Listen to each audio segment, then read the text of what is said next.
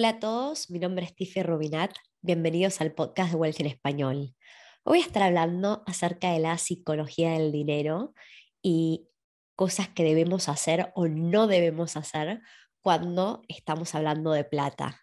Hola, si estás disfrutando del podcast y a la vez aprendiendo, no te olvides de suscribirte. Ahora sí, que comience el show.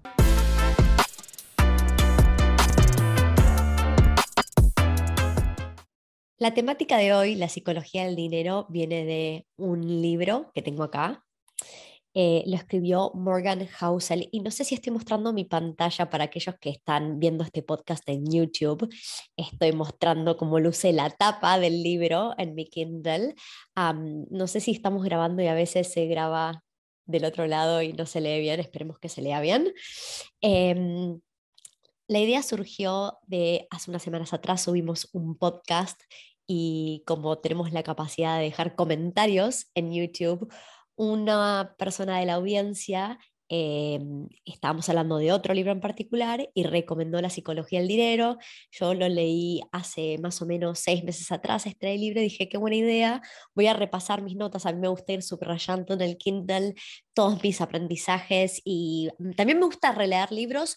No volví a releerlo, volví a leer las cosas que había subrayado.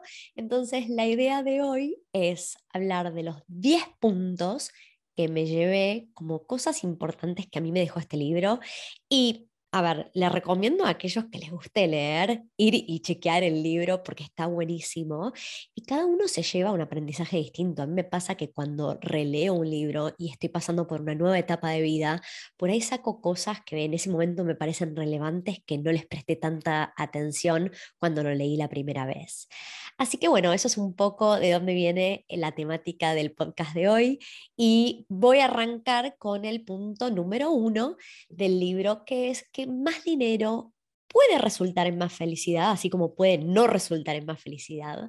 Y psicológicamente hablando, pero desde el punto de vista real, en realidad mm, nos produce más felicidad cuando estamos logrando más libertad.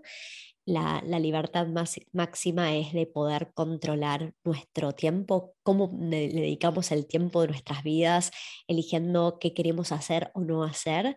Eh, nosotros podemos comprar muchísimas cosas y con dinero uno puede generar más y más dinero, pero el tiempo es algo que es finito y que cada vez tenemos menos. Entonces, poder elegir cómo eh, usamos el tiempo que nos queda de vida es una de las cosas que nos trae mayor felicidad. Así que dentro de lo que es la psicología del dinero, no pensemos que siempre más dinero es más felicidad, pero sí más dinero nos trae esa libertad de elegir cómo usar nuestro tiempo. Entonces sí puede ser más felicidad. Ese es el punto número uno. El punto número dos es acerca de hábitos consistentes y me han escuchado tantas veces en tantos podcasts hablar de este tema, pero lo que explica el autor ah, Morgan Housel es que no es no vale tanto la pena el saber mucho, tener mucha información acerca de inversiones o qué hacer o qué no hacer, es mucho más importante tener hábitos consistentes de ahorro e inversión en el tiempo que cuánto sabemos acerca de una inversión y si somos más o menos estratégicos, ¿ok? Así que para todos aquellos que están siguiendo el podcast y queriendo aprender, está buenísimo informarse, pero es acerca de tomar acción y tener esos buenos hábitos.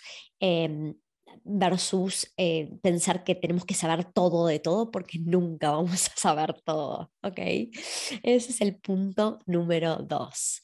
El punto número tres habla acerca del efecto compuesto y hemos grabado un podcast completo acerca del efecto compuesto que lo vamos a dejar em, para que puedan visitarlo eh, si, si les parece una temática interesante. La verdad es que en el libro de la psicología del dinero se habla mucho acerca, por ejemplo, de Warren Buffett. Y Warren Buffett tiene algo que hay tantos libros que se escribieron acerca de Warren Buffett y, las buenas inversiones y estrategias y qué hacer y qué no hacer con el dinero. Y en realidad eh, no hay muchos libros que expliquen que realmente lo que más impacta la riqueza de Warren Buffett es la cantidad de años que él se mantuvo dentro de las inversiones. Empezó de muy, muy, muy joven, creo que empezó invirtiendo cuando tenía algo así como 10 años y ahora está en sus, no, no quiero ni inventar la edad de Warren Buffett, pero lleva como 80 años invirtiendo, 75 años invirtiendo. Y son muy pocas las personas en este mundo que pueden decir que llevan 70, 75 años invirtiendo, donde de los billones de dólares que tiene, eh, la mayor cantidad de plata los hizo en los últimos años, como que les quiero decir que como que el 98-99% de su riqueza actual la hizo en los últimos años. Entonces, esto es porque las ganancias se van reinvirtiendo y tiene una curva exponencial. Entonces, eh, nada, empezó muy joven, estuvo en el mercado muchos años y vamos a hablar de un punto em, más en el futuro acerca de Warren Buffett, que, que, no tiene que ver, o sea, que tiene que ver con los años, pero también cómo él se comportó por tantos años, ¿ok? Así que el efecto compuesto es súper importante. Ahora, el punto número cuatro es acerca de enfocarnos en hacer dinero consistente en el tiempo y no dinero rápido. Entonces, cuando estamos invirtiendo, van a haber altos y bajos y van a haber opciones de inversión que tienen más o menos riesgo. Cuando uno está invirtiendo, la idea no es acerca de hacer plata y hacerla ya, sino que es acerca de ir ganando consistentemente en el tiempo, porque uno puede em, tomar muchos riesgos y meter mucho la pata y cuando hay un crash en el mercado que le puede pasar a cualquiera, entonces perdemos todo y nos quedamos sin dinero para invertir versus si somos menos arriesgados pero vamos invirtiendo consistentemente, vamos a tener esa mejor performance en el tiempo, ¿ok? Y acá hablando de esto de no meter la pata versus ir consistentemente invirtiendo en el tiempo, acá es donde Warren Buffett en sus setenta y pico largos de años invirtiendo, eh, y él obviamente hizo muchísimo dinero en la bolsa, él tuvo que pasar por montones de años y de situaciones donde la bolsa bajaba y no performaba. Y imagínense ustedes estar parados, pongamos un contexto, haber invertido dinero y que ese dinero pierda 80-90% de su valor versus el año anterior, ¿ok? A cualquier mortal le agarra un ataque, sobre todo si pusimos tanto dinero en un solo lugar, y, el, y por, por eso es que mucha gente sale a malvender las acciones. Entonces, esto de poder ser consistente, incluso cuando con, emocionalmente nosotros nos queremos salir a vender, la verdad es que hay que pensar, ok, no, justamente la fortaleza mental y emocional que tiene la gente que acumula riqueza es por pasar por esas épocas donde no siempre, o sea, no existe ninguna inversión donde siempre vaya todo bien. ¿okay? no sé, creo haber contado en algún otro podcast la historia de un cliente que compró una excelente inversión, una inversión que genera un lindo cash flow en un área con muchísimo potencial de apreciación y al año de comprar eh, viene y me dice, Tiffy, estoy pensando en vender porque no creció lo que yo pensé que iba a crecer en un año. Y la verdad es que para una inversión inmobiliaria un año no es nada, no es nada. Y la peor parte es que esta persona no había aprendido nada porque había tenido una casa en un lugar excelente y por escuchar lo que decía el vecino, los diarios, el tío, etcétera, vendió en el peor momento. Y si se hubiera quedado con esa casa, a los tres años, cuando vino a pedirnos ayuda para invertir, hubiera ella hecho como medio millón de dólares más en ganancia, pero el tener la paciencia y la fortaleza mental, perdón, fortaleza mental para pasar por uno, dos, tres años de, que no va bien en un mercado, eso es parte de la inversión. De hecho, el punto número cinco es que la volatilidad es el precio que pagamos todos los inversores por crear un mejor futuro. No existe invertir sin riesgo, ¿ok?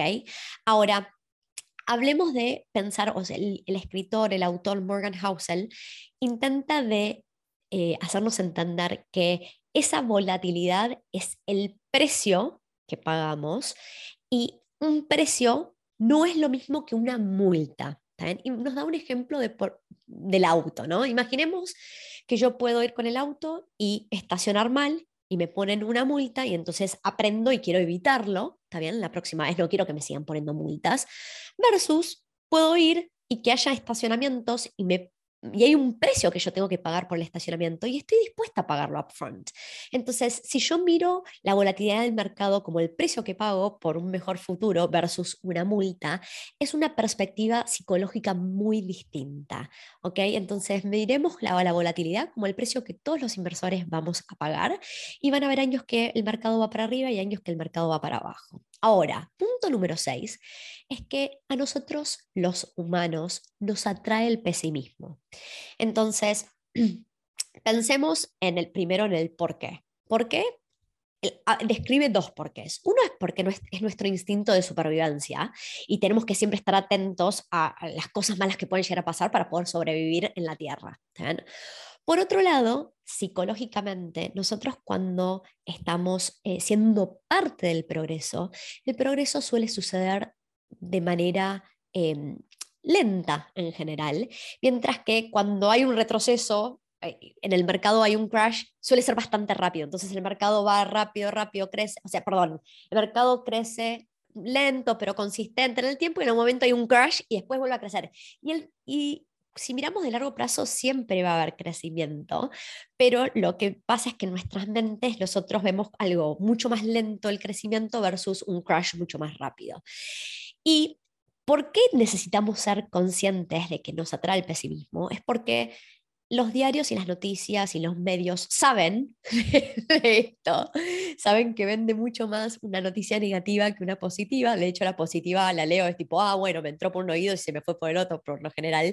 Mientras que cuando me hablan de que cunde el pánico, eh, esto es algo que lo vemos todo el tiempo. Entonces, la noticia que agarró en abril de 2020 los medios, más allá del COVID, que obviamente el COVID era el trending topic y lo fue por dos años porque nada, no había ninguna mejor noticia que, la negatividad del COVID.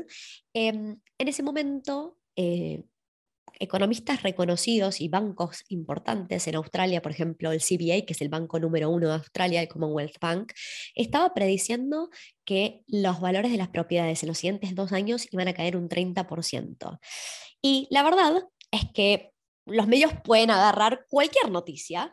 En Wealthy, en abril del 2020, si van a los podcasts en inglés de ese momento, eh, estábamos Don, Peter y yo sentados diciendo, no, no pensamos que va a pasar eso.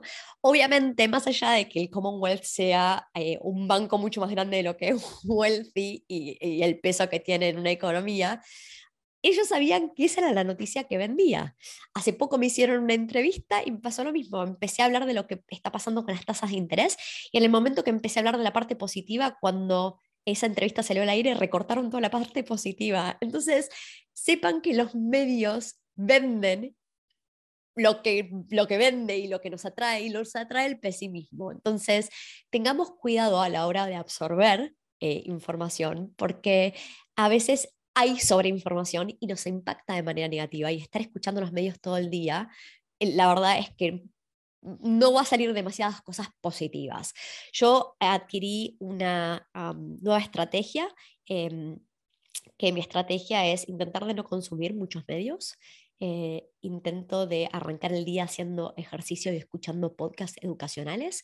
Sí me mantengo al tanto de lo que está pasando, por ejemplo, en la economía y la política, porque es relevante a la industria inmobiliaria y, a mi trabajo, pero tomo con pinzas la negatividad que vende en los medios, porque también soy de la idea de que cuando uno está escuchando algo eh, en la radio o en la tele o viéndolo en los diarios o lo que fuera, probablemente ya está tarde y entonces nosotros intentamos de ver hacer un análisis de lo que está pasando y mirar un poquito más allá. Estábamos hablando de las tasas de interés y lo que iba a suceder hace seis meses atrás, no en la primera semana de mayo cuando subió el cash rate, ¿no? Em, eso es un tema de otro podcast y, y, hay montones de podcasts alrededor de qué está pasando con el cash rate, con las tasas de interés, etcétera. Pero a lo que voy es, intentemos de ver un poquito más allá y no nos llenemos de esta negatividad y pesimismo. Punto número siete es que siempre en la historia van a haber eventos inesperados que son casi imposibles de predecir y que si como cada uno es distinto y, se desenvuelve por cosas distintas, tiene un impacto que no nos podíamos esperar en, la, en nuestra sociedad, es muy difícil poder predecir el futuro. ¿ok? Entonces, cuando hablo de eventos inesperados, podemos arrancar desde la Great Depression del 29, la, Gran Depresión del 29, podemos hablar de las guerras mundiales, podemos hablar del GFC más recientemente, la, la crisis global financiera del 2007-2008, o de la pandemia del 2020-2021. Ya no la quiero ni nombrar para el 2022, para mí es cosa del pasado. Pero todos esos hechos hitos en un punto de la historia, realmente fueron cosas que afectaron enormemente a la economía y a la forma en la que nos comportamos, pero que no se podían haber podido predecir. Entonces, lo que sí podemos estar seguros es que van a haber otros eventos inesperados en nuestro futuro. Puede que durante mi vida vea otra pandemia, sí, es, es probable. ¿Va a lucir igual a COVID? Probablemente no, va a ser distinta. Pero yo puedo prepararme de dos maneras de la manera mental, saber que van a haber cosas inesperadas que no puedo controlar, y de la manera financiera, puedo estar preparada financieramente para momentos de incertidumbre que afecten a mi trabajo o a lo que sea, y yo haber creado ahorros, un ingreso pasivo y muchas otras cosas que me ayudan a poder lidiar con este evento inesperado, esta incertidumbre. ¿ok? El punto número 8 es que el autor habla de pensar esto de querer siempre más dinero como el cuándo es suficiente. O sea, siempre voy a querer más y obviamente esta es una temática para mí muy importante. He grabado otro podcast que también lo vamos a dejar acerca de cuánto dinero se necesita para ser feliz y cuánto es suficiente. Pero la verdad es que nosotros siempre nos podemos comparar con el de al lado y siempre va a haber alguien que genere más dinero que nosotros. Siempre lo va a haber. Entonces, tengamos cuidado porque si estas comparaciones pueden resultar en que tomemos decisiones súper ridículas, irracionales, donde terminemos arriesgando todo. Y hay gente en la historia que teniendo una cantidad de dinero y de riqueza gigante, ha tomado decisiones estúpidas y lo ha perdido todo y ha ido a la cárcel por compararse con el de al lado y querer siempre más y más y más. Entonces, sepamos que hay un punto de, que cierta cantidad de dinero es suficiente, revisen el podcast que les vamos a dejar en las recomendaciones, en, para, en YouTube va a aparecer en la pantalla y si están escuchando esto en formato audio lo vamos a dejar en, en las notas abajo. Em, pero la verdad es que hay que saber decir basta para no tomar decisiones estúpidas. El punto número 9 que nos explica Morgan Housel es que cada uno de nosotros vive una experiencia de vida única. Y como y, cuando hablo de, experiencias únicas, puede haber una experiencia única entre dos hermanos habiéndose criado en el mismo lugar, la misma familia, mismo colegio, misma educación, mismo todo, ¿no? Pero volviendo a, sobre todo cuando nos estamos comparando con la gente que está alrededor nuestro, tenemos que ser conscientes de que podemos haber sido eh, criados en países distintos, recibido formaciones muy distintas, visto un componente familiar variado donde las finanzas se pueden manejar de maneras muy distintas. Y todo esto explica por qué lo que para mí es súper lógico y racional, para la persona de al lado no lo es. Entonces, tenemos que ser conscientes de que cada uno de nosotros va a ver cómo usamos el dinero y cómo nos manejamos financieramente de manera distinta y, y está bien y tenemos que entender que todos tenemos una vista diferente. Entonces, vamos a, poner el ejemplo del libro donde habla este libro eh, escrito para la audiencia americana, entonces estamos hablando de Estados Unidos y cómo em, la población que tiene un nivel socioeconómico más bajo es la que más gasta dinero en apuestas y en el loto y cualquier otro tipo de, no sé, en Argentina está la quiniela, el 6, etcétera, cualquier tipo de formato donde podemos ganar dinero rápido, ¿no? Pero que las probabilidades de ganar son demasiado mínimas. Entonces, el promedio de lo que gasta el nivel socioeconómico más bajo en Estados Unidos es 400 dólares al año en apuestas. Pero si a estas mismas personas se les presenta eh, un evento inesperado donde tienen que pagar 400 dólares, no tienen esos ahorros y tienen que salir a pedir un préstamo personal o algo similar o van a quiebra em, para para cubrir estos 400 dólares. Entonces imaginemos que tuvimos un accidente y terminamos en el hospital y no nos queda otra que cubrir estos 400 dólares de gastos eh, médicos. Eh, hay muchísimas personas que ese dinero no lo tienen. El, casi el 50% de la población, tanto en Estados Unidos como en Australia, vive mes a mes o día a día, llamémoslo, y no tiene más de 400, 500 dólares ahorrados por un imprevisto. Entonces, para mí eso me suena a una locura, cómo no vamos a tener 400, 500 dólares de por las dudas, pero para alguien que viene de un contexto de, vivir y ser criado y, su realidad es muy distinta a la mía, es lo, normal. Y entonces ellos, obviamente, esa persona se va a comportar muy distinto a cómo me comporto yo en mi día a día con mis ahorros y con mis inversiones. Entonces, ese es el punto número 9. Punto número 10 es que cuando nosotros pensamos en que nuestros ahorros serían nuestros ingresos menos egresos, eh, podemos pensarlo también como que nuestros ahorros son nuestros ingresos menos nuestro ego, porque hay muchos de nuestros egresos que van asociados a una calidad de vida que por ahí no necesitamos, ¿no? Podemos siempre gastar más dinero en un auto, más dinero en una propiedad, ya sea en alquiler o en comprar nuestra propia vivienda. Siempre se puede gastar más. Y eso va asociado a lo que nosotros queremos mostrar y nuestro ego en sí. Entonces, tengamos en cuenta de que hay distintas habilidades que uno va desarrollando en el tiempo y, por ejemplo, la habilidad de construir riqueza probablemente sea el tomar riesgos, ¿no? Yo tengo que empezar a invertir y voy a tomar ciertos riesgos. Hay inversiones mucho más riesgosas que otras, obviamente, pero a medida que yo estoy queriendo crear esa riqueza, para construirla voy a tener que tomar ciertos riesgos. Nunca voy a poder tener 100% certeza, mientras que una vez que yo ya logre, por ejemplo, la independencia financiera, por ahí, en vez de lo que quiero hacer es seguir creando más riqueza, lo que quiero es mantener mi riqueza. Y entonces, en vez de que mi habilidad sea tomar riesgo, mi habilidad es tener humildad, por ejemplo. Entonces, en cada etapa de vida, en cada etapa de inversión, nos vamos a comportar distinto y siempre tenemos que ser muy, em, tener ese awareness de, qué es necesario y qué es nuestro ego diciendo que querramos gastar más dinero.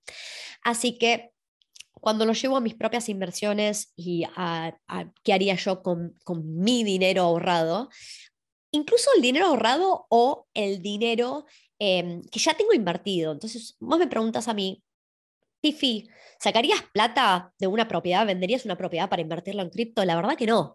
Entiendo que invirtiendo en la cripto correcta, puedo llegar a tener retornos del 500%, sí, me puede pasar, pero para mí es una locura, yo no quiero ese nivel de riesgo. Yo lo que ya construí, más allá de que no llegué a la independencia financiera todavía, lo que ya construí no lo quiero perder, quiero seguir avanzando, prefiero ir avanzando de manera un poco más estable y concisa en el tiempo de largo plazo que arriesgarlo todo por tener un retorno ya y ahora del 500%. Entonces, eh, sí, tomo ciertos riesgos, pero también mantengo un poco la humildad de eh, qué sé, que no sé, mis niveles de confort y cuánto estoy dispuesto a ganar o perder. Entonces, esos son los 10 puntos de la psicología del dinero. De vuelta, se los súper recomiendo. Si tienen algún... Em, algún libro que recomendar para nuestra audiencia y están en YouTube, déjenlo en los comentarios. Eh, obviamente van a ver cada uno le suena más apetecible algún título de libro u otro. Hay algunos que yo ya he leído, hay algunos que me, muchísimos que me faltan leer, por supuesto. Eh, así que siempre tomo recomendaciones y espero que les haya sido útil todos estos aprendizajes que me llevé del libro de La psicología del dinero y nos vemos la próxima.